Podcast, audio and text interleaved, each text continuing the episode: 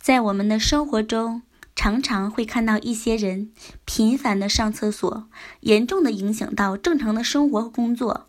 对于尿频，我们多数人都有过这样的体会，真的是很不方便，很痛苦。那么，尿频是病吗？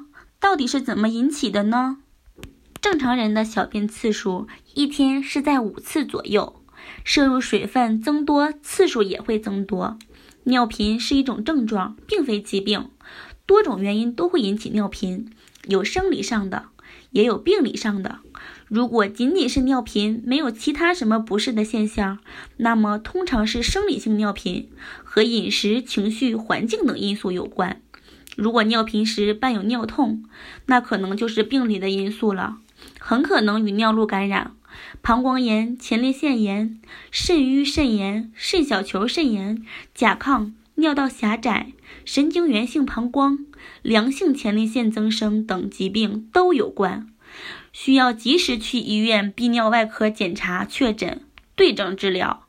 对于尿频来讲，最为重要的不是治疗，而是预防。要预防尿频的发生呢，我们可以做到以下几点。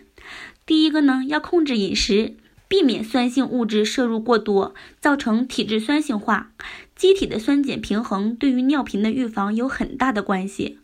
饮食方面要多吃富含植物、有机活性碱的食品，少吃肉类，多吃蔬菜。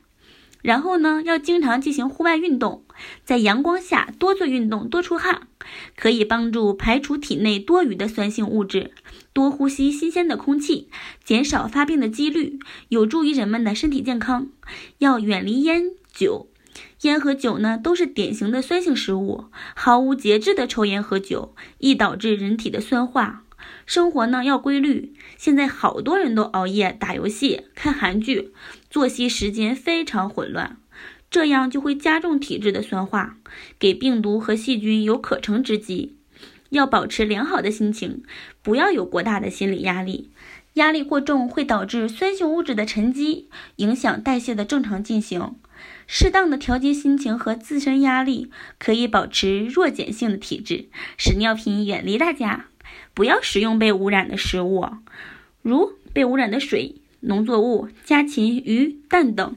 一定要多吃绿色有机品，防止病从口入。